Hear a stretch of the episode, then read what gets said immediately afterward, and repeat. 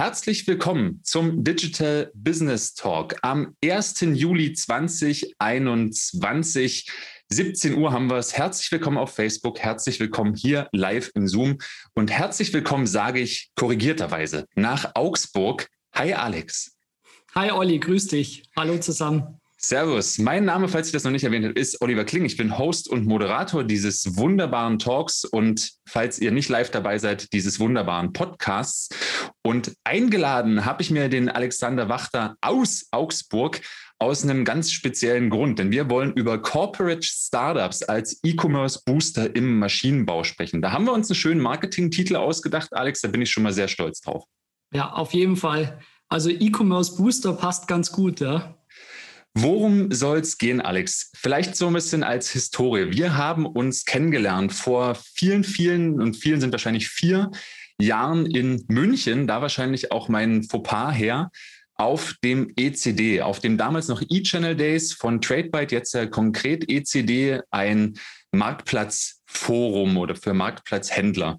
Da habe ich dich kennengelernt, weil du quasi die erste Person warst, nachdem ich da auch schon irgendwie zwei Jahre war, die mal über B2B-Marktplätze nachgedacht hat. Wie Korrekt. wichtig sind dir B2B-Marktplätze heute noch? Ja, wir hatten damals ähm, in der alten Organisation einen Marktplatz für den Maschinenbau gestartet oder hatten zumindest den Versuch gestartet. Ähm, und ich hatte dann einen Kollegen ähm, aus der Zalando-Tochter bei uns eingestellt, sozusagen auch für die Produktdatenaufbereitung. Ähm, ist immer noch ein Kollege von mir hier im Startup.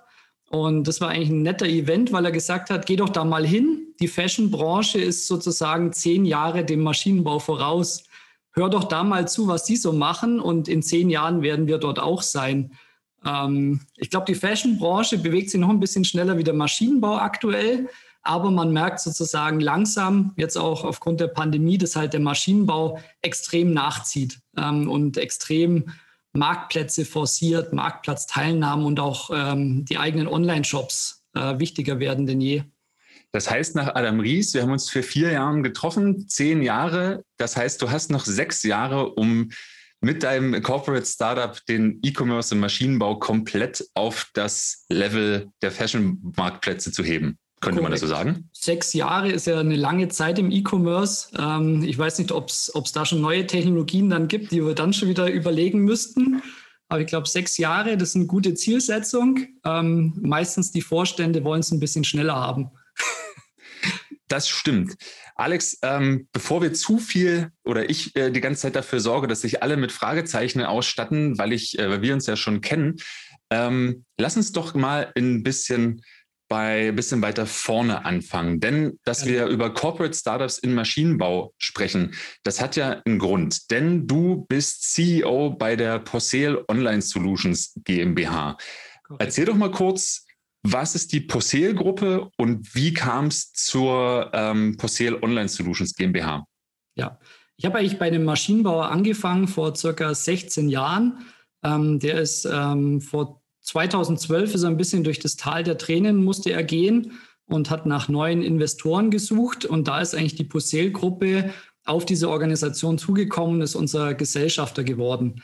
Ähm, die Posel habe ich immer kennengelernt in Lübeck als sehr innovatives Unternehmen, die Maschinenbauunternehmen in so einer äh, teilweise schwächelnden Phase, aber teilweise auch guten Phase aufkaufen, um die langfristig erfolgreich aufzustellen. Natürlich gab es viele Reorganisationsmaßnahmen, wo man natürlich als Führungskraft auch viel dazulernt. Aber das Thema E-Commerce hat mich da schon mehrere Jahre begleitet und wurde auch dort weiter ausgebaut. Ähm, die Posel äh, beschäftigt ca. 13.000 Mitarbeiter weltweit, davon ungefähr die Hälfte in Deutschland ähm, hat ungefähr 200 Gesellschaften. Jetzt gibt es natürlich viele Untergesellschaften von, von Organisationen. Man sagt, es sind vielleicht 70 Unternehmen aufgeteilt in un unterschiedlichste Branchen. Äh, aber es ist schon mit einem starken Fokus auf Maschinenbau. Ähm, mit circa 4,5 Milliarden Euro Umsatz in 2020 und ähm, einem Eigenkapitalvolumen von über einer Milliarde Euro. Ähm, ja, und die Posel ist dann eigentlich irgendwann ähm, natürlich auch dem Digitalisierungstrieb unterlegen und hat dann mal eine erste Digitalisierungskonferenz mit den Geschäftsführern ähm, eingeleitet. Es waren dann damals 200, über 200 Teilnehmer in Lübeck, die dann eingeladen worden sind aus den verschiedenen Gesellschaften. Und da durfte ich ein, äh, eine Keynote halten über das Thema äh, Marktplätze im Maschinenbau, von dem Marktplatz, den wir halt in dieser, äh, in dieser Organisation eingeführt hatten. Ähm, es war spannend, ähm, in die Gesichter zu sehen und zu sagen, okay, das ist ja wirklich ein Maschinenbauer, der das gemacht hat und nicht irgendein äh, Softwareunternehmen, die jetzt irgendwas vorstellen, so einer Kino. Das kennt man ja, wo man sagt, okay, da kommen wir in 100 Jahren nicht hin. Äh, wenn da jetzt irgendjemand äh, spricht von About You oder ja, du rennst offene Türen bei mir ein als äh, Digital Business äh, Analyst und Evangelist äh, mit vor allem mit dem B2B-Fokus, weil ich das einfach super spannend finde, muss man sich trotzdem sehr, sehr lange rechtfertigen und vor allen Dingen äh, natürlich Sätze hingeben wie, naja, das, das läuft bei uns ganz anders, die, die Produkte sind komplexer, wir genau. machen ganz an, an ganz anderen Stellen Geld, wir haben ganz andere Herausforderungen. Ein Shop ist das Letzte, was wir brauchen. Wir, wie, niemand würde ein Investitionsvolumen in Höhe von einer halben Million Euro mal eben via, einen, äh, via PayPal zahlen. Also das gibt es diese Ausschusssachen. Ähm, das heißt, du bist, bist dann klassisch äh, nach deiner Keynote angefragt und abgeworben worden, darf man das so sagen? Hm, so kann man es nicht sagen. Also es war ein längere Schleife. Also diese Keynote war in 2000, Anfang 2019. Ähm, und dann hat es doch noch ein paar Jahre gedauert. Man hat es erstmal versucht über Digitalisierungscluster. Man hat in verschiedenen Digitalisierungsthemen immer einen Cluster-Lead gesucht. Ich durfte dann damals das Thema E-Business und Digital Sales übernehmen mit einem starken Fokus im Bereich E-Commerce. Ähm, und da durfte ich dann die Unternehmen beraten. Jetzt war natürlich äh, in dem Unternehmen war ich, in dem vorigen Unternehmen war ich Prokurist, habe dort auch einige Positionen inne gehabt.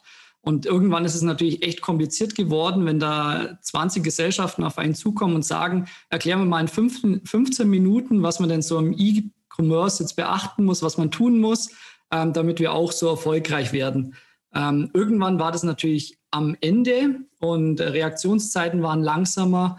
Und dann bin ich 2020, also Anfang 2020, auf die äh, Gesellschaft dazugegangen, auf den Vorstand, hatte dort einen Sales Pitch, ähm, 30 Minuten Länge ähm, und durfte dann eigentlich ja, erzählen, was würde es denn bedeuten, wenn wir daraus ein Startup gründen. Ähm, und dann ist es eigentlich so richtig in die Wege geleitet worden und im Dezember 2020 war es dann wirklich soweit dass wir ein paar Monate später ein Startup eröffnen durften. Natürlich rauslösen aus der alten Organisation, Team finden, Büroräume finden ähm, und solche Dinge haben dann natürlich dazugehört. Businessplan, also wenn man so ein Corporate Startup hat, ist es ja nicht so, ich habe eine ähm, fixe Idee und jetzt fangen wir mal an und schauen, wie es so läuft, sondern äh, zeig uns doch mal einen Dreijahresplan und vielleicht im Idealfall einen Fünfjahresplan. Ähm, kann schon agil sein, aber vielleicht nicht doch relativ planbar. Und okay. Das, das ist das Thema. Das ist super, super spannend. Also könnte man, also wäre deine Erfahrung, ist, es hat so knapp ein Jahr gedauert von, von der Idee dann zur Realisierung innerhalb von einer so großen Organisation. Ja, ja, ja. Um überhaupt diese Awareness zu schaffen, dass es halt Sinn macht. Hier so ein äh, Satelliten, also ich kenne uns immer so als Beiboot äh, wenn man jetzt so ein großes Schiff irgendwo hin bewegt in den Hafen, dann kommen ja die kleinen Beibooten und helfen dem großen Schiff, wo man sagt, das, da kann eigentlich keine Welle zu hoch sein für dieses Schiff. Aber die kleinen Beiboote helfen dann so durch diese kleinen Flüsschen zu schippern. Und so sehe ich uns aktuell, dass wir diese Boote, die in unseren Hafen kommen, halt äh, möglichst sicher an die mhm. Endposition E-Commerce führen dürfen. Okay, ähm, du hast gerade den Begriff Awareness schon genannt. Wie, wie bekannt ist denn die Poseel online mittlerweile innerhalb der Poseel-Gruppe? Und äh, wenn, wenn es so bekannt ist, so wie, wie lange hat es gedauert, euch gegebenenfalls von den bunten Digitalvögeln halt zu einem wichtigen Beiboot im, im, im, in, der, in der Flotte Poseel äh, zu, zu, zu entwickeln? Ja, wir hatten ja äh, zwei Digitalkonferenzen nochmal zwischendrin. Ähm, und da durfte ich mich ja immer vorstellen mit so einer Keynote, immer als Clusterlead war ich schon bekannt. Und dann war es eigentlich für viele ein äh, logischer Schluss, dass wir halt da in, irgendwann ein Startup gründen oder eine eigene Organisation. Dadurch war ich vom Namen her sehr bekannt in der Posel-Organisation und dadurch, dass wir auch ein bisschen das Corporate Branding übernommen haben und es nur ein bisschen, wie man hier hinten mal sieht, ein bisschen modernisiert haben mit Hashtags und vielleicht einer anderen Schreibweise in der Sprayform, ähm, haben wir da schon ein bisschen in das Posel-Branding eingegriffen und wollen halt da auch bewusst mit dem äh, Corporate Branding arbeiten, aber trotzdem hier auch neue Ideen mit einbringen. Also der Bekanntheitsgrad würde ich jetzt mal bei 90 Prozent einschätzen in der Posel-Gruppe. Das finde ich nicht so schlecht. Wie ist das?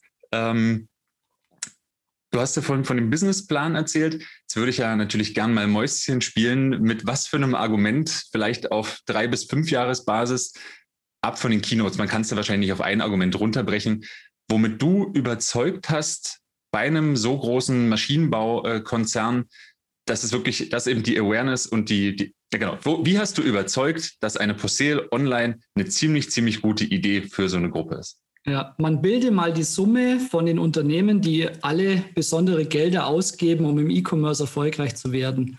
Ähm, jedes Unternehmen, das so 400 Millionen Euro äh, Geschäftsvolumen oder höher hat, gibt meistens für RD, und da spielt äh, Digitalisierung auch einen Punkt, ähm, mehrere Millionen manchmal aus, um sozusagen Dinge zu bewegen, äh, eigene Lösungen zu entwickeln, im schlimmsten Fall auch noch selbst zu programmieren und dann sich Hilfe zu holen. Da fließt relativ viel Geld in den Topf. Jetzt ist natürlich im Posel-Vorstand relativ bekannt, wie viel Geld dort reinfließt in den Topf. Ähm, und äh, diesen Topf zu bündeln und diesen Topf einfach innerhalb der Gruppe zu halten ähm, und sozusagen diese Wertschöpfung innerhalb der Gruppe zu halten, das war eigentlich das ausschlaggebende Argument. Das heißt, du bist, kann man sagen, dass du argumentativ gar nicht reingegangen bist mit so einem und folgendes Budget brauche ich, sondern eher mit und folgende Kosten spare ich euch, weil ihr die Budgets jetzt eh schon in so vielen Töpfen verteilt habt, dass ihr hier eigentlich mal endlich Synergieeffekte heben müsst. Korrekt. Korrekt. Das war natürlich kurzfristig gesehen, werden natürlich viele Budgets noch extern vergeben, weil vielleicht schon Projekte laufen, die Projekte auch abgeschlossen werden. Äh, wenn jetzt aber sozusagen ein neues Projekt anfängt oder seit Dezember anfängt, ist man da vom Start auf mit drin. Man kann dort mit äh, sprechen zumindest. Trotzdem werden die Unternehmen weiterhin autark geführt. Das heißt, sie dürfen ihre eigene Entscheidung treffen. Also das heißt jetzt nicht, äh, E-Commerce gibt es nur die Posel Online, sondern es gibt weiterhin alle Anbieter auf dem Markt und wir wollen einfach das beste Produkt diesen Unternehmen anbieten. Okay, das heißt, deine, deine Rolle ähm, ist zwar dann der CEO der Posel Online, aber du würdest dich nicht zwingend als CDO der Posel-Gruppe sehen. Nein. Nein. Okay. Jetzt hast du gerade schon mir eine schöne Brücke gebaut, nämlich wir wollen das beste Produkt anbieten.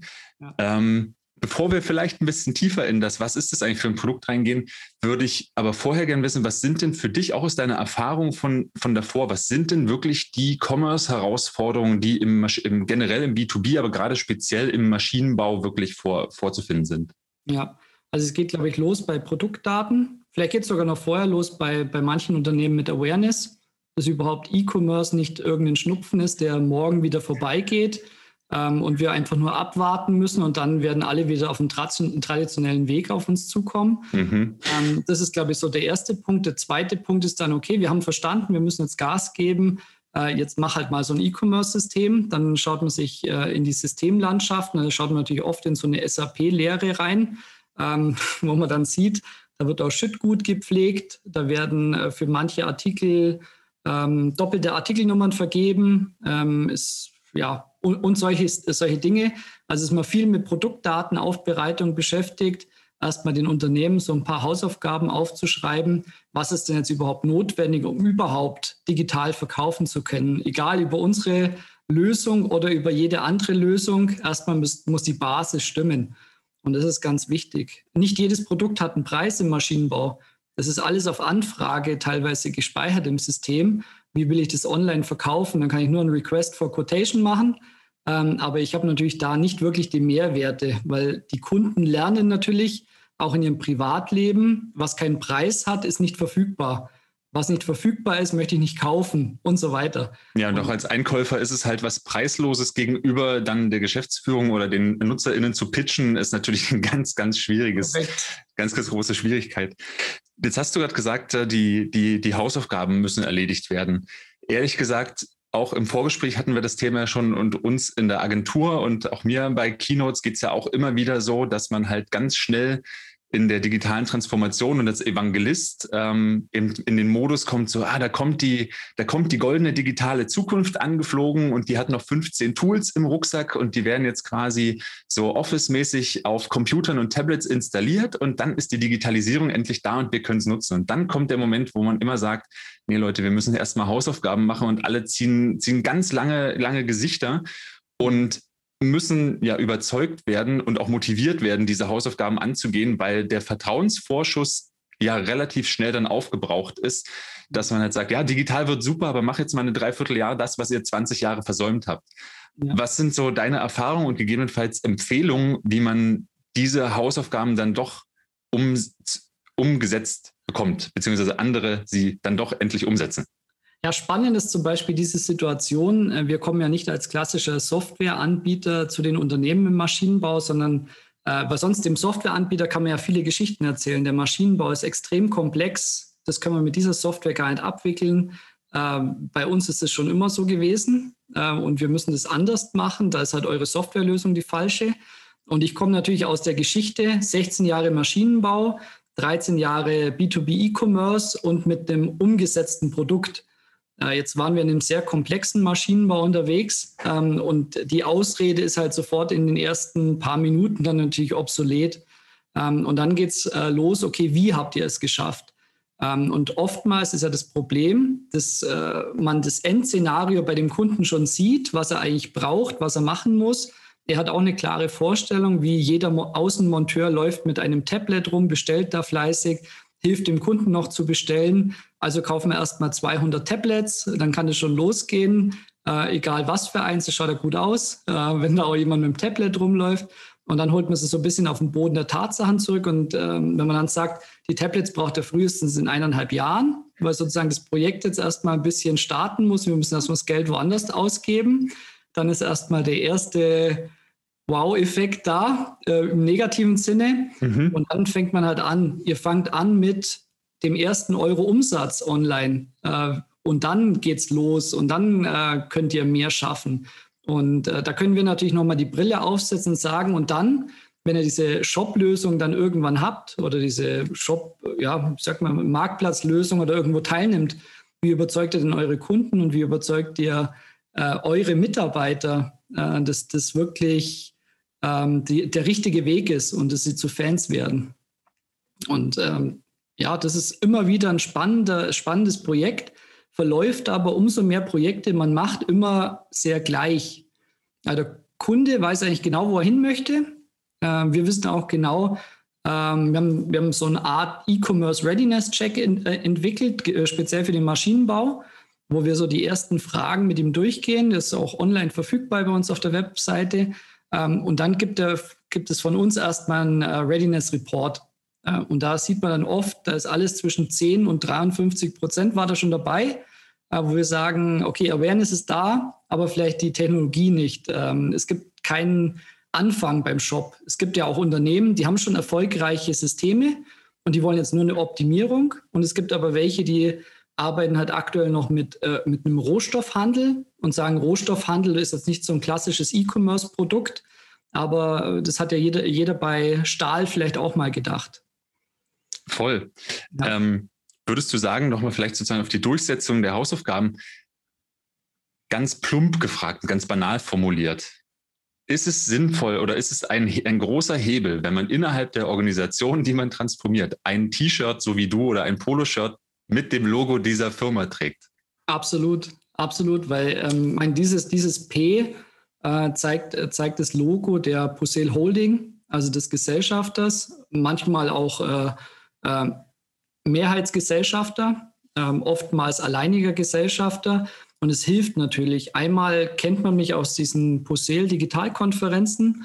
Und zweitens ist es halt, äh, wir sind Maschinenbauer und wir sprechen äh, zum Maschinenbau. Mhm. Also wir sprechen die gleiche Sprache und wollen nicht nur irgendeine Lösung verkaufen. Und ich glaube, das wird schon verstanden. Ähm, und äh, dadurch hat das natürlich auch einen Mehrwert. Was man also, aber immer sagen muss, Olli, es hört bei der Posel nicht auf. Also wir sagen, unser Fokus ist der Maschinenbau insgesamt. Und wir sagen, wir fangen jetzt natürlich an mit denen in der eigenen Organisation und lernen natürlich dort viel, was wahrscheinlich bei anderen Organisationen auch äh, funktionieren kann.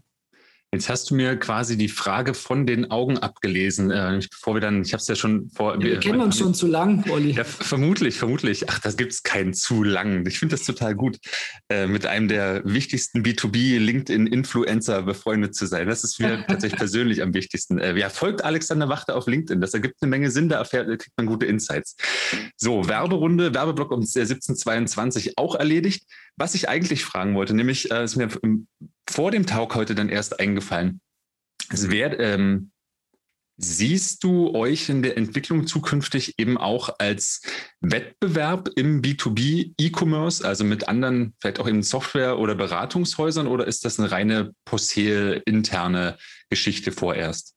Ja, also wir sehen uns auch äh, mittelfristig im Wettbewerb zu anderen. Ähm, jetzt gibt es natürlich da viele Player, ähm, ich glaube, es ist auch der Markt groß genug, um sozusagen da den, der Maschinenbau ist noch gar nicht so verhaftet im E-Commerce. Und der Maschinenbau ist relativ groß, wenn man sich die Zahlen mal anschaut, so in Deutschland, wenn man dann noch ein paar Länder dazu nimmt in Europa. Ich glaube, dann ist genug Arbeit für alle da in der Digitalisierung und zwar bis weit über 200 Jahre, würde ich jetzt mal sagen. Also ich glaube, äh, Wettbewerb schön und recht.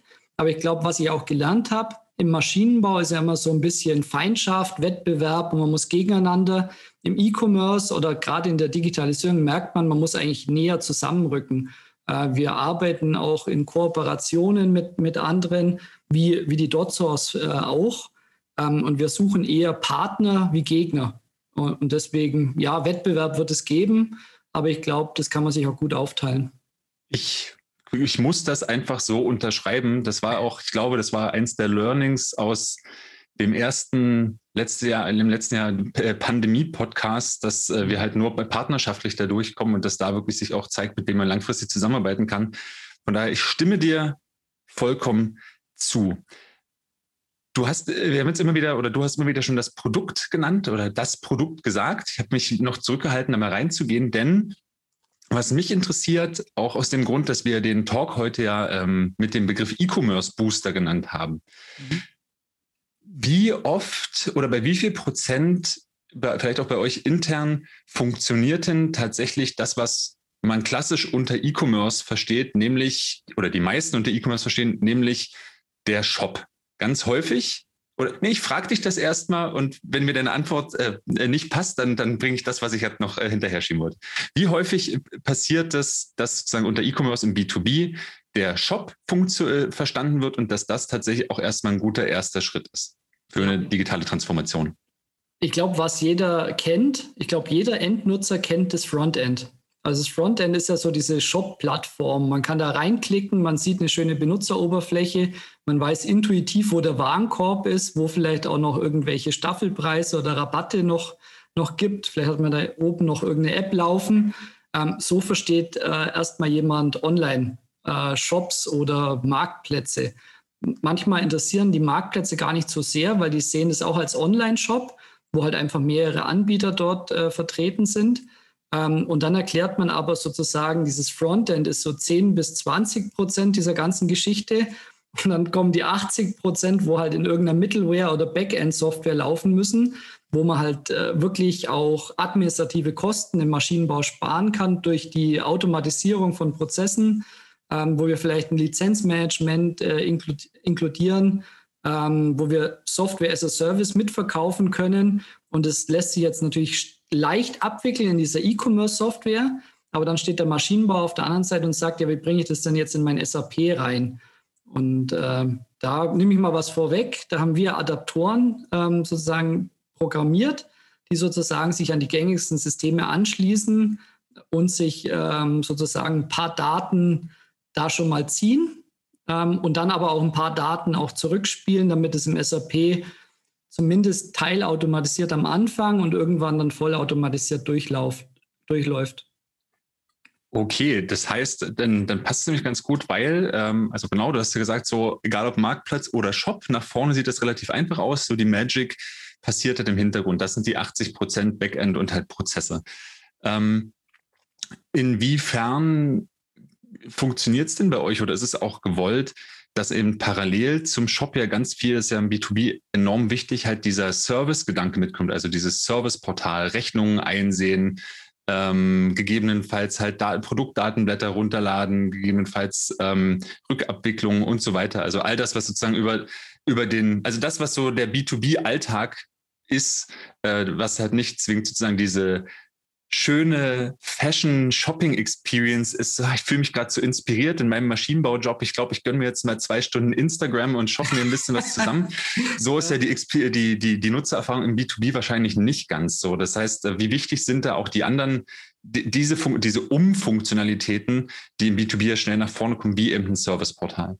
Ja, ich glaube, was so der Unterschied zwischen B2C und B2B ein bisschen ist, ist B2C sind natürlich, da kann man jemand schaut sich weiße Sneakers an und sagt, äh, aber dieser Trend ist heute diesmal gelbe Sneakers, dann kann man das so als Zusatzprodukt anbieten. Die B2B-Käufer kommen meistens in die Plattform, wollen schnell etwas finden, wollen bedarfsorientiert einkaufen und dann auch wieder gehen. Natürlich macht es Sinn, vielleicht Zusatzprodukte mit anzubieten, äh, aber nur, wenn sie wirklich sinnvoll dazu passen. Er kauft sich einen Motor, braucht eine Einbauplatte, ein Werkzeug dazu und vielleicht vier Schrauben wenn man die mit anbietet, macht es total Sinn, aber man bietet dann nicht sozusagen im Cross-Selling mehrere Motoren nebeneinander an und sagt, und die Motoren sind auch ganz schön und laufen eigentlich, passen zwar in deine Maschine nicht, aber ja. Äh, ja. Kunden, die diese Maschine kauften, kauften, kauften auch. auch. Ja. Was macht das HDMI-Kabel hier? Hm, keine Ahnung. Genau. Funktioniert bestimmt in Teilbereichen auch. Also der Maschinenbauer, äh, wir, wir haben ja viele äh, Großinstallationen, äh, wo vielleicht auch ein anderer Lieferant innerhalb der Prosel-Gruppe seine Produkte auch mit anbieten könnte. Ähm, also das, da würde ich jetzt nicht sagen, dass es gar nicht funktioniert, aber natürlich, wenn jemand nach einer, ähm, nach einer Maschine sucht und die sehr, sehr spezifisch ist, dann möchte er nicht nochmal eine zweite Maschine eventuell kaufen. Ja. Und das ist, denn, ist denn die Herausforderung eher quasi passend zu den äh, B2B-Kunden entsprechend sinnvoll vorzufiltern, also indem man beispielsweise halt den eigenen Maschinenpark äh, im Backend pflegen lässt und auf Basis dieser Informationen wirklich eben äh, statt der zwei Millionen Produkte von äh, in Kleinstteilen äh, über, über große Wartungsprodukte und vielleicht auch Serviceverträge eben nicht die 500 Dichtungen anbietet, sondern die 10, die zu dieser Maschine gehören. Ja, es gibt ja so eine, so eine Faustregel, die ich so kennenlernen durfte im Maschinenbau, ist ja, die meisten haben ja so drei bis vier Milliarden oder Millionen, sagen wir Millionen Artikel. Ähm, die meisten drehen sich natürlich nicht oft. Ähm, es drehen sich vielleicht so 20.000 Artikel ähm, und davon drehen sich vielleicht mehrmals im Jahr vielleicht so 7.000 Artikel bei so einem Maschinenbauer. Und ich würde natürlich erstmal den Fokus auf die 7.000 legen. Diese 7.000 tippt irgendjemand im Kundendienst gerade mal ab. Diese 7.000 äh, erzeugen extremen Mehraufwand äh, wo Leute wirklich Zahlen von links nach rechts kopieren oder abtippen, wo eine hohe Fehlerquote vorhanden ist. Diese Leute könnte man natürlich effektiver einsetzen, indem sie sich eher um die, die nächsten 20.000 Produkte kümmern könnten. Und du hast vorhin ja eingangs gesagt, äh, was, was verstehen die noch unter E-Commerce? Äh, wir haben ja uns ja Posel Online Solutions getauft, ähm, um sozusagen das nicht so auf E-Commerce komplett zu beschränken, sonst wären wir E-Commerce Solutions. Erstens war das sehr verhaftet, dieser, dieses Keyword äh, ist, ist schon äh, ausgereizt. Und das Zweite ist, ähm, jetzt kommen natürlich auch Unternehmen auf uns zu und sagen, ihr macht doch bestimmt auch coole Webseiten, oder? Das ist ja auch so ein Teil von, eurer, äh, von eurem Shop. Also die wollen eigentlich nur ein Frontend ohne Funktionalität, das ist ein Webshop, äh, in, in, in, äh, eine Webseite. Mhm. Das sagen wir natürlich auch nicht nein, weil oftmals sehen wir in unserer Potenzialanalyse, das wäre natürlich für ein zweites Projekt. Also wir machen äh, eine schöne Webseite, äh, wir machen vielleicht noch ein bisschen Social Media Marketing mit für diesen äh, Kunden. Und irgendwann wird der Kunde mal zu uns kommen und sagen, ja, aber so Webshop-mäßig, da bräuchte ich auch was. Und dann kommt eigentlich unser Deal. Ähm, ja, das, das, das, ist immer, das ist immer super spannend. Ähm, äh, das, das merke ich auch in, in, den, in den Talks jetzt auch wieder mit dir. Ne? So, wenn, man, wenn man dann so ein paar Jahre halt diese Digitalbrille auf hat mhm. und bestimmte Dinge halt als extrem logisch äh, oder, oder naheliegend erkennt, wir hatten das auch äh, immer mal wieder, dass es tatsächlich aus dem B2B, ja, okay, wir wollen ein eigenes Serviceportal, wo man sich eben da bestimmte Datenblätter, Tutorials, Einbauanleitungen, Schulungsvideos und dergleichen halt alles irgendwie ansehen lassen können. Das war so ein riesen, riesen Content-Tanker, der da schon geplant war, auch ziemlich, ziemlich, also wirklich gut durchdacht.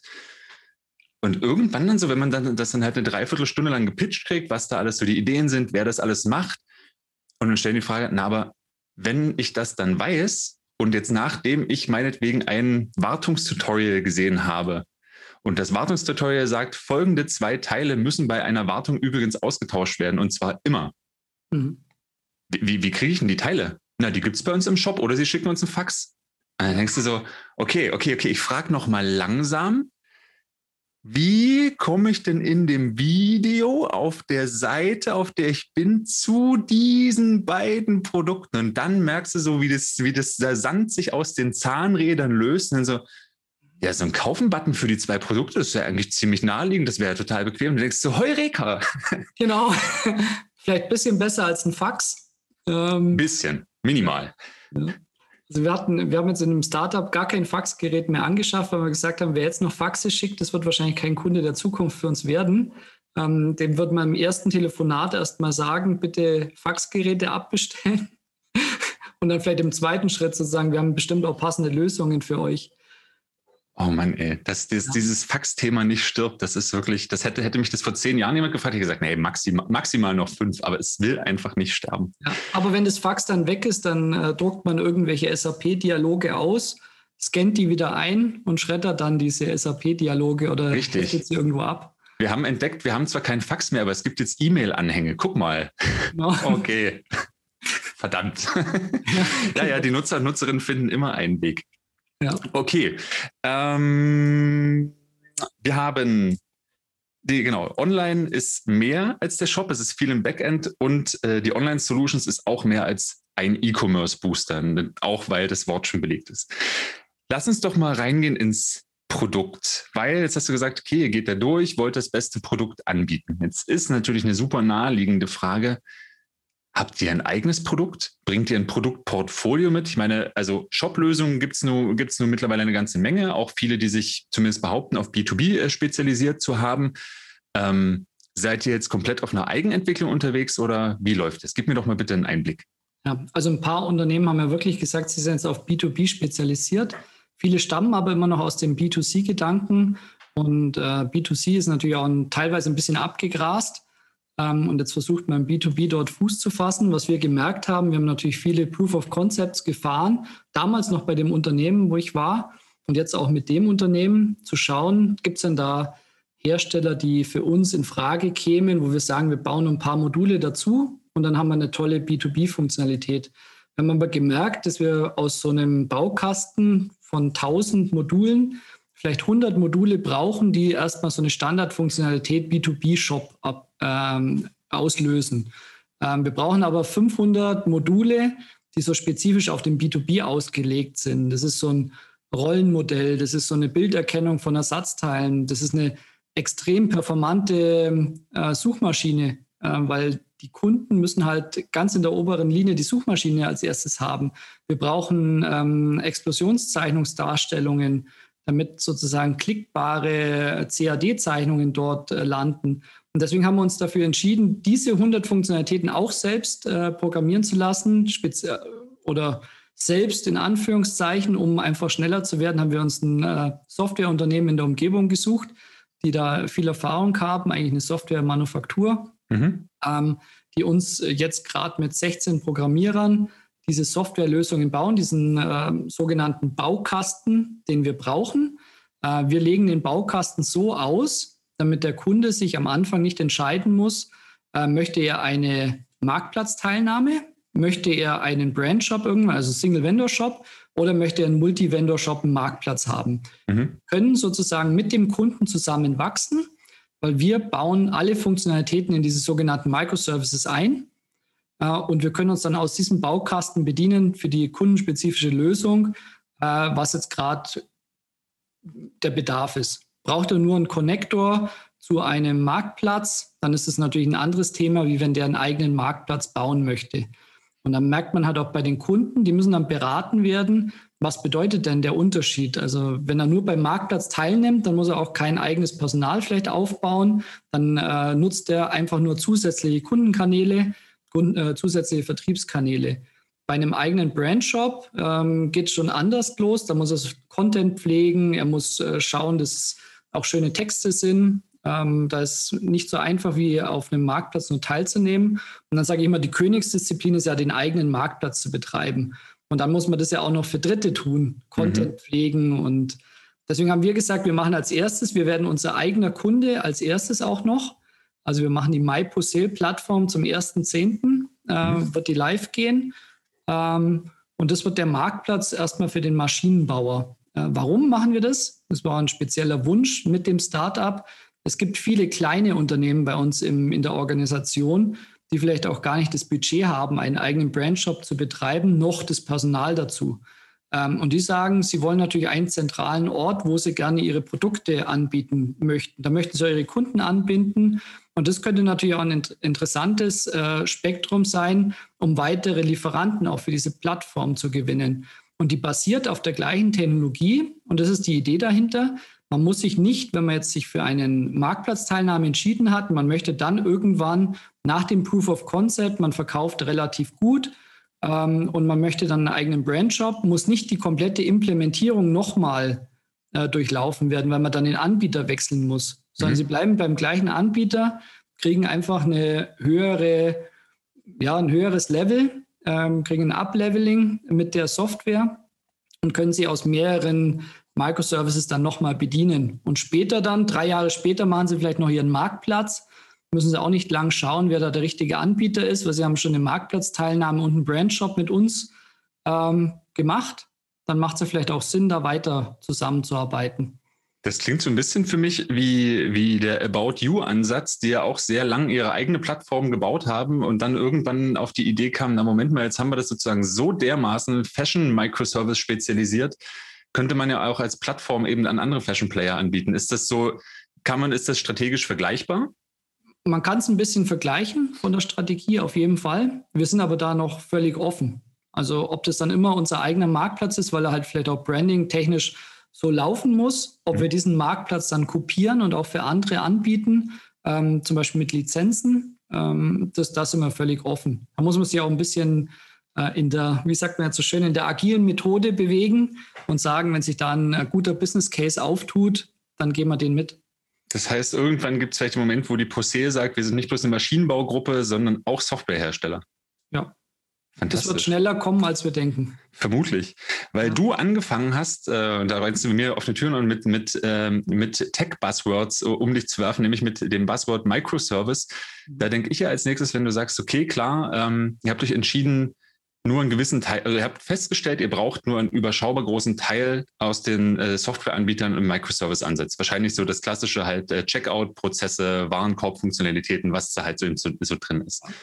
Ähm, alles, was dann eben ähm, individueller ist, gegebenenfalls eben äh, die, äh, das gesagt ist, die CAD-Zeichnung und dergleichen, also das was du hinaus, baut ihr als eigenes Services. Jetzt ist für mich die Frage, geht ihr da tatsächlich also baut ihr ausschließlich die Services und nutzt aber weitere Tools quasi im Headless-Ansatz, die dann wirklich auch das Frontend bieten und die im Backend die Verwaltung bieten oder baut ihr auch wirklich ein eigenes Back und ein eigenes Frontend?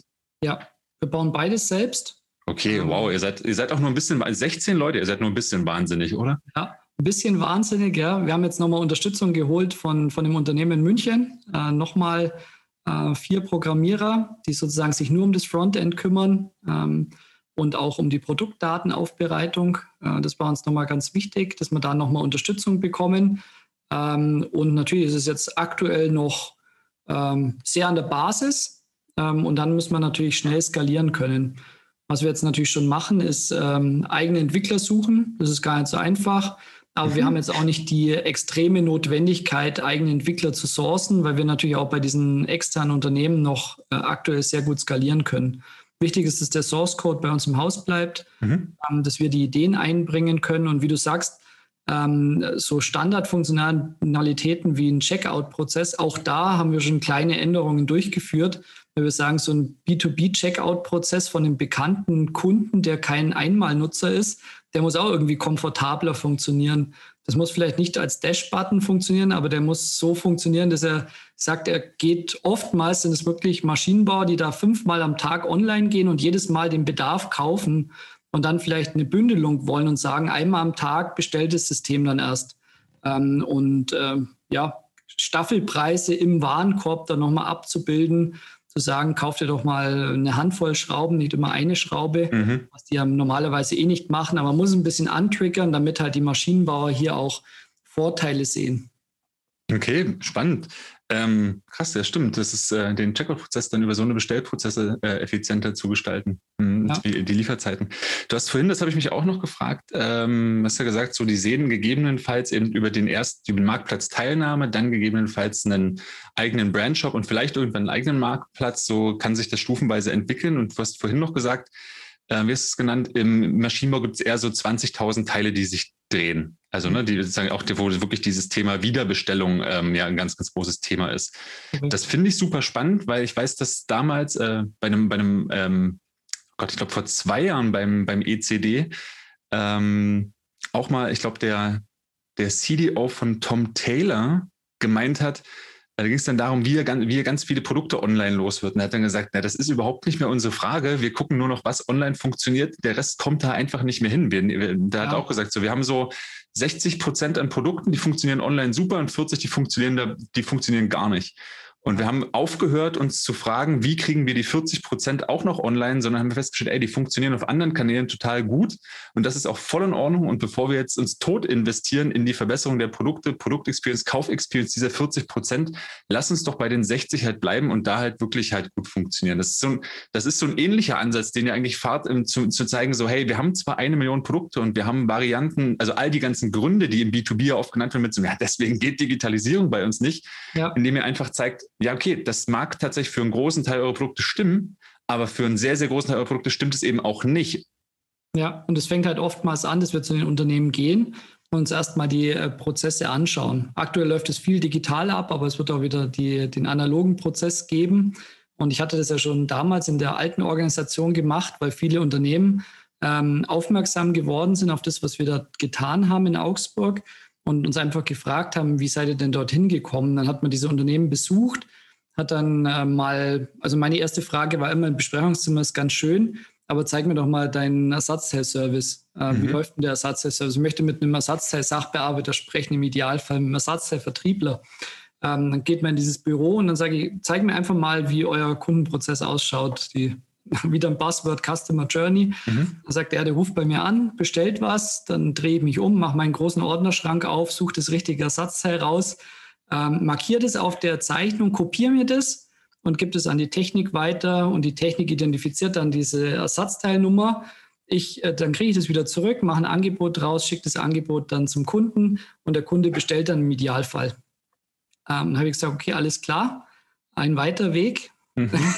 Also wer sich hier gerade live und im Podcast angesprochen fühlt, ja, wieso, das läuft bei uns auch so, da habt ihr Optimierungspotenzial, würde ich hier gerne ein, äh, werfe ich hier mal kurz ein.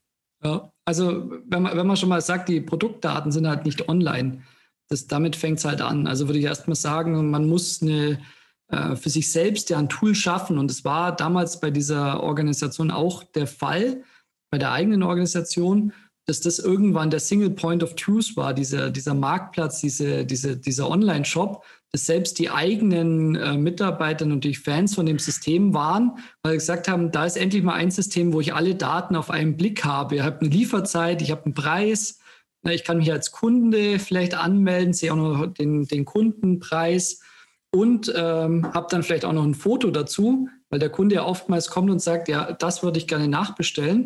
Und dann denkt man sich immer, okay, ähm, habe ich nur kurz gesehen, aber ich glaube, ich weiß, was es ist. Und dann hat man einfach nochmal so einen so Beweis, dass es wirklich das richtige Ersatzteil ist. Und wenn man das dann immer erklärt, das will natürlich kein Maschinenbauer am Anfang hören, zu sagen, das wird eine lange Zeit dauern. Ähm, aber die meisten fangen dann wirklich an. Und dann muss man sie ein bisschen unterstützen. Wie fangen sie jetzt an? Sie nehmen nicht den ersten Ordner links oben und äh, arbeiten sich dann langsam nach rechts unten, sondern, und das sind dann Regalen Meter, Kilometer mhm. wahrscheinlich sogar, ähm, sondern man muss sich anschauen, welche Produkte sind in den letzten zwei, drei Jahren gut gelaufen. Ähm, und dann fängt man erstmal mit den bestlaufendsten Produkten an. Ähm, vielleicht im Idealfall nicht der zwei Cent kostet, aber vielleicht mit den zweitbestlaufendsten dann von, man kann es ja nach Summe sortieren oder nach, nach Anzahl. Und wenn man sich dort langsam langhangelt, würde ich sagen, können wir jeden Tag wahrscheinlich 20 bis 30, vielleicht auch 50, je nachdem, wie viele Leute sich damit bemühen, mit Produktdaten online abfrühstücken. Und die dann auch ausspielen. Und ausspielen bedeutet auf dem eigenen Online-Shop, auf einem Marktplatz mhm. und alles ist besser, als man es vorher hatte. Voll. Ich finde auch diese, diese Idee, quasi das, äh, das neue System als Golden Record, das finde ich super spannend. Äh, wirklich auch aus der Erfahrung, ähm, als ich auch noch bei einem Softwarehaus war, so ist tatsächlich irgendwann mal das Thema Order Manipulation äh, aufgekommen, weil es ganz, ganz lange war, okay, die Leute aus dem Kundensupport rufen an und wir haben im Backend keine, keine Möglichkeit, die, die Order zu manipulieren. Und äh, Im Zweifel, ich mache das mittlerweile so, dass ich mich halt quasi mit einem eigenen Unternehmensaccount in den Shop einlogge, die das neu auslöse und dann halt die beiden Sachen gegeneinander tausche. Und dann kann man sagen, okay, das ist aber auch ein blöder Prozess. Vielleicht sollten wir Order Manipulation für halt Service-Mitarbeiter und MitarbeiterInnen im, im Shop-System halt äh, haben. Also wo dann wirklich diese, die, diese Funktionalitäten erstmal mitgedacht werden, weil man dann auf dem Trichter auf den, wirklich eben erst erstmal auf den Weg kommt, eigene Prozesse und Strukturen zu hinterfragen. Auch da war das Learning ein bisschen, wir brauchen, da brauchen die Unternehmen auch ein bisschen Unterstützung. Deswegen haben wir uns auch in diesem, einer der Microservices, klingt jetzt vielleicht wieder wie ein Buzzword, aber wird so ein Produktdatenaufbereiter sein oder ist ein Produktdatenaufbereiter, wo man erstmal seine Datenbasis einspielen kann und man kann sie dort dann äh, korrigieren. Ähm, weil, wenn wir es natürlich im Stammsystem, und da ist ja oftmals SAP und so, ähm, dann dauert es relativ lang. Dann braucht man erstmal einen Vertriebstext. Der Vertriebstext ist dann irgendwie auf, manchmal auf 16 Zeichen beschränkt. Blöd, kann ich, die, kann ich gar nicht das Produkt richtig beschreiben. Ähm, aber im Online-Shop wird es dann ganz anders angezeigt. Und so hat man so ein bisschen eine Middleware geschaffen, mhm. die zwischen dem Warenwirtschaftssystem und dem äh, jeweiligen ausgespielten Kanal dann nochmal fungiert. Und äh, hier nochmal so ein ähm, wie ein Beweis hat, so eine, ähm, ähm, ja, eine Voransicht, wie schaut der Artikel dann wirklich im Online-Shop aus. Kennt man vielleicht so bei eBay, wenn man bei, eBay was privat einstellt, kann man sich auch mal vorher anschauen, bevor man die Anzeige dann live schaltet. Und so haben wir das auch gedacht, dass wir da ein bisschen Hinweise auch geben, was ist jetzt für, ein, äh, für eine Produktbezeichnung notwendig. Mehrsprachigkeit ist natürlich ein Thema bei den Maschinenbauern. Meisten, die meisten sind nicht nur in Deutschland unterwegs, sondern halt weltweit ähm, Zollthemen, Versandkosten pro Land ähm, und solche Dinge. Da kommen natürlich ganz viel Zollkosten. Wer, ja, auch, welches Land möchte ich überhaupt exportieren dürfen? Ja, Steuern, Carrier Management. Genau. Aber, aber das, das ist jetzt tatsächlich da. Das hat mich äh, auch nach unserem Vorgespräch dann schon, schon beschäftigt und jetzt beschäftigt es mich ganz stark. Jetzt hast du gerade nämlich gesagt, okay, Beispielsweise eben sowas wie die Produktmanipulation. Ja, so, ich habe gesagt, okay, Frontend, Backend macht er selber, äh, Service-Seite, ich habe den Service auch angepasst. Jetzt denke ich natürlich, hm, ein paar Sachen davon gibt es ja tatsächlich in vielen Standard-Shop-Lösungen oder auch konfigurativ oder gerade das ganze Thema Taxation, Internationalisierung ist ja so ein ganz oldschooliges E-Commerce-Thema, was halt viele Shop, äh, Shopsystemanbieter äh, auch schon be begangen haben. Und so wie du das beschreibst in der Perspektive, auch prozessseitig, klingt das für mich, Vorsicht Buzzword, halt am Ende im Rahmen von einer digitalen Transformation nach genau dem, was es wahrscheinlich wird, nämlich eine Digital Experience Plattform. Also, dass man seine Arbeit in der digitalen Plattform hat und dass eben die sich so anfühlt wie so digital, die Digitalwelt. Korrekt. Woran ich gerade aber denke, ist, wenn du halt sagst, okay, das sind eben Produktinformationsmanagement-Themen, das sind Warenwirtschaftsthemen, das sind CMS-Themen, das sind vermutlich dann eben, um auch rauszufinden, welche Produkte laufen am besten, so eine Art SAP in der Mischung aus, naja, CRM, Sales-Themen, gegebenenfalls dann irgendwann noch Marketing und halt das klassische Shop-Management. Jetzt frage ich mich, wenn du sagst, okay, ihr habt jetzt irgendwie ähm, Entwicklerressourcen äh, eingekauft, extern von der, von der Manufaktur. Wie sieht denn eigentlich dein Team aus, dass ihr das wirklich realisiert bekommt? Weil warum mir diese Frage so super wichtig ist, ich habe halt so oft mittlerweile in den letzten Jahren Eigenentwicklungen von Unternehmen, gerade auf Shop- und Digitalplattformen gesehen.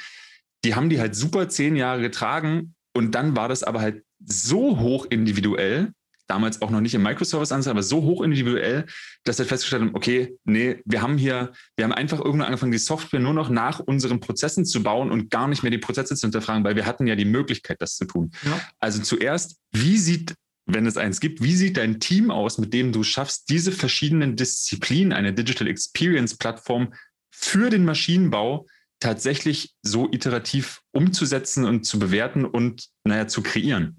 Ja, das ist gar nicht so einfach zu beantworten, weil äh, natürlich können Microservices auch aus vorhandenen Lösungen äh, dazu programmiert werden. Also es muss nicht alles von Scratch sozusagen abprogrammiert werden, Also so ein Produktdatenkonfigurator kann man schon auf ähm, vorhandene Ressourcen zurückgreifen und mhm. den auch implementieren. Da werden wir jetzt nicht die Expertise mit einbringen. Wir werden aber dann das Pro Programm vielleicht ein bisschen ähm, ja, verändern, äh, dahingehend, dass es skalierbarer wird. Dass wir sagen, äh, wir haben halt die Erfahrung jetzt aus vielleicht 70 Maschinenbauunternehmen, wo wir sagen, es gibt vielleicht von den 70 Unternehmen ist 20 Prozent relativ individuell pro Unternehmen, 80 Prozent ist relativ gleich. Und dann gibt es vielleicht nochmal zu den 100 Prozent nochmal so 5 Prozent, wo nice to haves wären, die aber extrem signifikant für uns dann sind, weil wir sagen, das ist eine Funktionalität, die könnten wir jetzt dieser ganzen Gruppe anbieten. Ähm, die gibt es aber heute auf dem Markt noch nicht. So eine, ja, natürlich gibt es eine Ersatzteilerkennung, äh, eine grafische Ersatzteilerkennung, es gibt ein Rollenmanagement und so. Aber natürlich das Gesamtkonzept passt dann zusammen. Und ähm, ich glaube, da ist ein, ein riesen Mehrwert. Mein Team besteht aktuell aus, ähm, ähm, aus äh, ja, mir, aus äh, dem äh, Georg Schwarting, der sozusagen unser E-Commerce-Spezialist äh, Spezialist ist, ähm, Richtung äh, E-Business, auch so ein bisschen sich äh, Erfahrungen sammeln durfte in Produktdatenaufbereitung und generell, wie so ein Maschinenbau funktioniert. Der hat auch schon damals mit mir im Unternehmen gearbeitet. Dann haben wir so einen äh, Strategy und äh, Business Development Manager, den Pascal Lanter, äh, der aus dem Uni-Projekt damals bei mir hängen geblieben ist. Wir haben damals sehr viel mit der Universität in Augsburg zusammengearbeitet und da hatten wir das Thema Marktplatz Launch. Ähm, und äh, da hatten wir halt die Universität so ein Masterstudium begleitet. Und der ist dann auch äh, damals in die Firma gekommen und der ist jetzt auch wieder in der Firma. Wir haben noch zwei Marketing-Damen mit zwei unterschiedlichen Ausprägungen. Einmal so in Richtung Webseiten-Development, Content-Management, deswegen vielleicht auch eine gute Social-Media-Präsenz. Das mache ich ja Gott sei Dank nicht alles alleine. Ähm, und ähm, einer Dame, die sozusagen Communication für uns macht. Dann haben wir noch einen äh, Projektleiter im Bereich ähm, Engineering. Also weil sozusagen, der kommt aus über 20 Jahren Maschinenbau äh, dazu und der kennt natürlich, wie der Maschinenbauer spricht. Und jetzt sozusagen einen Experten im Maschinenbau mit einem Experten im E-Commerce sozusagen als Team zu einem Kunden zu schicken, kann man eigentlich alle Antworten erstmal geben. Mhm. Ähm, und dann halt mit den externen Entwicklern, die wir zusammenarbeiten, mit denen wir zusammenarbeiten. Genau. Aber das Krass. Team wächst und wächst. Also ich habe letzte Woche zwei Leute eingestellt, einen äh, Project Manager ähm, und eine E-Commerce Managerin. Und ich habe hier noch drei Stellenangebote. Die Leute muss ich aber erst anrufen und die würden wir auch noch gerne einstellen. Das ist ein Product Owner, das ist nochmal ein Projektleiter und das ist ein, wie wir einen taufen, Success Manager, mhm. also eigentlich ein Sales Manager, der so ein bisschen mich unterstützt im digitalen Vertrieb. Okay, das heißt, ähm, ich, ich fasse das mal zusammen, das dass äh, als Recruiting-Aufruf für alle, die den Podcast äh, hören äh, oder gerade live dabei sind. Ähm, wahrscheinlich gibt es dich bei, via LinkedIn anschreiben oder die Job oder Jobs bei Posel Online. Absolut, ja. Es gibt immer die aktuellen äh, Stellen auf, auf posel-online.com. Okay. Aber natürlich kann man mich auf LinkedIn jederzeit anschreiben und äh, cool. wir haben vielleicht nicht alle Stellen ausgeschrieben, die jetzt aktuell relevant wären. Okay, aber das heißt, um nochmal zurück zur Technik zu kommen, ähm, das ist wirklich ein richtig, richtig reiner, eigentlich ein Best-of-Breed-Ansatz. Das heißt, was irgendwie schon existiert und was auch gut funktioniert, das adaptiert ihr, baut es dazu und die sozusagen die Schnittstellenfunktionalitäten, das ist was, was ihr aber halt ganz speziell macht. Genau, so kann man sagen. Einmal die Schnittstelle zu dem äh, Kundensystem und einmal auch die Schnittstelle zu dem Kundensystem der Kunden. Mhm. Das ist auch ganz entscheidend im, im B2B, dass halt diese Kunden von unseren Kunden dann möglichst easy bestellen können. Ja. Wie, wie frei bist du denn da an den Entscheidungen? Weil was, was ich äh, gerade im B2B, also gerade im erfolgreichen B2B oft bemerke, ist, dass wenn es dann um das Zukaufen von kleinen Lösungen geht, dass ganz schnell eben eigentlich genau die andere Perspektive eingenommen wird mit so einem, ja, lass uns das schnell, lass uns das selber bauen, das kriegen wir doch hin, hey, wir sind 150 Jahre erfolgreich im Maschinenbau, how hard can it be? Und dann muss man immer diese Diskussion führen, naja, da hat sich aber jemand gerade zwölf Jahre lang mit der Produktdatenveredelung auseinandergesetzt. Ich glaube nicht, dass wir die Arroganz besitzen sollten, hier zu sagen, ey, in zwei Wochen bauen wir das für uns locker selbst. Also wie, wie, wie oft begegnet dir so eine Diskussion oder bist du da frei? Ganz oft. Ganz oft. Auch, auch bei den Maschinenbauern, die natürlich äh, ja den E-Commerce erstmal in der klassischen IT verhaftet haben. Und äh, dann spricht man irgendwie von äh, Cloud-skalierbaren Modellen. Dann geht erstmal die Diskussion los, ja, bei jeder Server, der bei uns auf dem Hof steht, ist da irgendwie viel sicherer. Ähm, solche Themen führt man natürlich ganz oft. Ähm, und dann auch nochmal, ja, wir haben ja ein Shop-System selbst gebaut. Das schaut zwar aus wie so ein alter Windows Explorer, aber der funktioniert ja total cool. Und schau, da kann man reinklicken und dann sage ich, okay, hast du schon draufgeklickt? Der lädt noch, oder? Und ja, aber das macht bei unseren Kunden nicht, die sind dann sehr resistent. Also es ist im B2B schon auch so, dass äh, viele Lieferanten da äh, ja nicht so viel Herzblut reinstecken und sagen, ja gut, äh, ich frage dann immer, würdest du da auch einkaufen wollen? Wenn du jetzt Privatkunde wärst und gehst da rein und möchtest du da einkaufen? Nee, viel zu kompliziert, ich kaufe das irgendwo anders.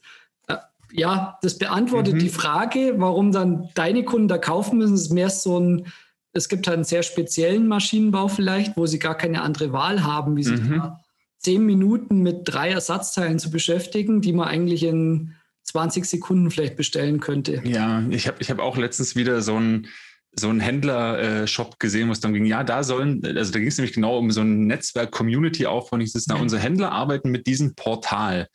Und das war halt wirklich, es war so Netscape-Navigator hingerotztes Internet von Ende der 90er. Und ich dachte auch nur so, ey, aber ihr habt ein total emotionales Produkt dafür, dass es auch irgendwie, dass ihr eine Community wollt. Die Leute, die da unterwegs sind, sind digital, deswegen wollen sie zu euch und mittlerweile auch eher so Mitte 30 die, die wenigsten davon haben, finden das irgendwie ein bisschen Vintage und Retro oder Vintage und lustig, sondern die meisten sagen, okay, ich, ich will das nicht anfassen, da kriege ich bestimmt eine schlimme Krankheit von. Oh. Man merkt halt diesen Generationenwechsel bei den Kunden, von unseren Kunden, die dann auch sagen, ja, der fand das jetzt auch nicht so cool, unser neuer Kunde. Ähm, ja. Dann geht natürlich in die Diskussion los, ja, warum könnte er das jetzt nicht so cool gefunden haben? Ja, der will so ein Einkaufserlebnis wie vielleicht in einem großen B2C-Shop. Und dann, ja, okay, aber wie können wir das jetzt umsetzen? Und äh, dann merkt man schon, alles, was man dort macht, ist schon mal besser als äh, das bestehende System. Und äh, wir, wir erfinden ja nicht alles neu. Also es ist ja nicht so, dass wir sagen, wir können alles besser, wir können alles noch neuer, noch schneller, sondern wir kombinieren einfach die Systeme sinnvoll miteinander aus unserer Erfahrung. Ich glaube, das ist ganz wichtig. Und so gehen wir auch zu den Kunden. Wir sagen nicht, wir können es besser, wir können es schneller, wir können alles performanter, sondern wir haben halt Erfahrung, wie es funktioniert hat und vor allem, was nicht funktioniert hat. Und mhm. äh, das ist manchmal viel wertvoller, ähm, wie das man sagt, man hat das Ultrasystem an der Hand.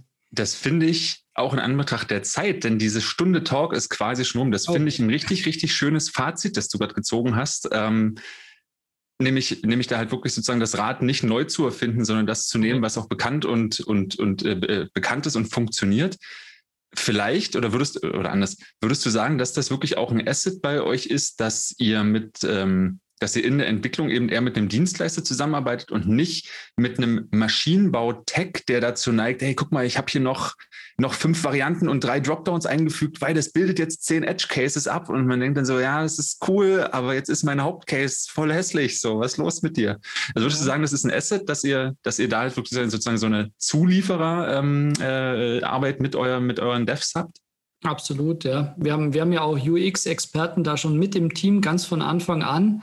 Und jetzt ist es natürlich oftmals technisch, und das musste ich auch erst lernen, das gebe ich auch zu, dass man natürlich in so einer Sprintplanung dann manchmal was sieht und denkt sich, okay, jetzt ist so ein technischer Durchstich passiert und dann sieht man so einen Katalog und denkt sich so, okay, so kann man das niemals online schalten, weil es natürlich erstmal um die Funktionalität geht und später dann um die UX.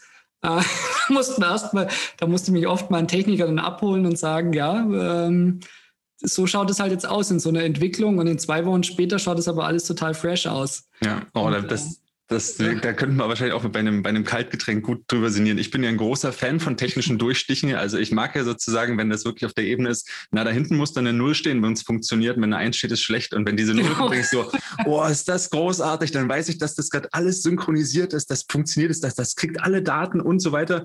Und dann sitzen nämlich ganz oft Leute daneben mit so einem, wie sieht das denn nach vorne aus? Und ich denke, das ist doch jetzt egal, wir müssen erst mal gucken, ob es funktioniert. Genau, genau. Das, und es gibt ja auch immer noch die, die wirklich erst malen und dann, ja, dann bauen wir das ein und denkst, ja, aber ihr wisst überhaupt nicht, ob das funktioniert. Richtig, ja. Aber schön, dass ihr schon mal zwei Wochen, zwei Wochen in CSS-Coding investiert habt. Ja, das ist richtig, ja. Ja, und dann Alex, jeden Tag dazu und es macht Spaß. Das ist noch viel besseres Fazit. Jeden Tag dazulernen und dass es Spaß macht. Ich glaube, das ist tatsächlich auch was, was in der digitalen Transformation, gerade in, Trans in Traditionsunternehmen, ein ganz, ganz wichtiger Aspekt ist. Ich freue mich, dass du mir diese Stunde in deinem Kalender zur Verfügung gestellt hast, um mit mir über, ähm, über den E-Commerce Booster im Maschinenbau zu sprechen und wünsche dir viel Erfolg und alles Gute für die Zukunft. Ich bin mir sehr sicher, dass wir uns auch in den nächsten Jahren noch regelmäßig hören werden. Äh, spätestens jetzt bin ich eher in dem Modus, dass ich dich anschreiben werde. So, hey, wie sieht's aus? Und kann ich mal was sehen? Ich bin sehr, sehr gespannt und danke dir für diese Stunde. Ich freue mich drauf. Vielen Dank, Olli. Tschüss. Grüße, Grüße nach Augsburg. Tschüss aus Berlin. Danke an alle, die sich eingeschaltet haben und bis zum nächsten Handelskraft Digital Business Talk. Mein Name ist Oliver Kling. Macht's gut. Ciao, ciao.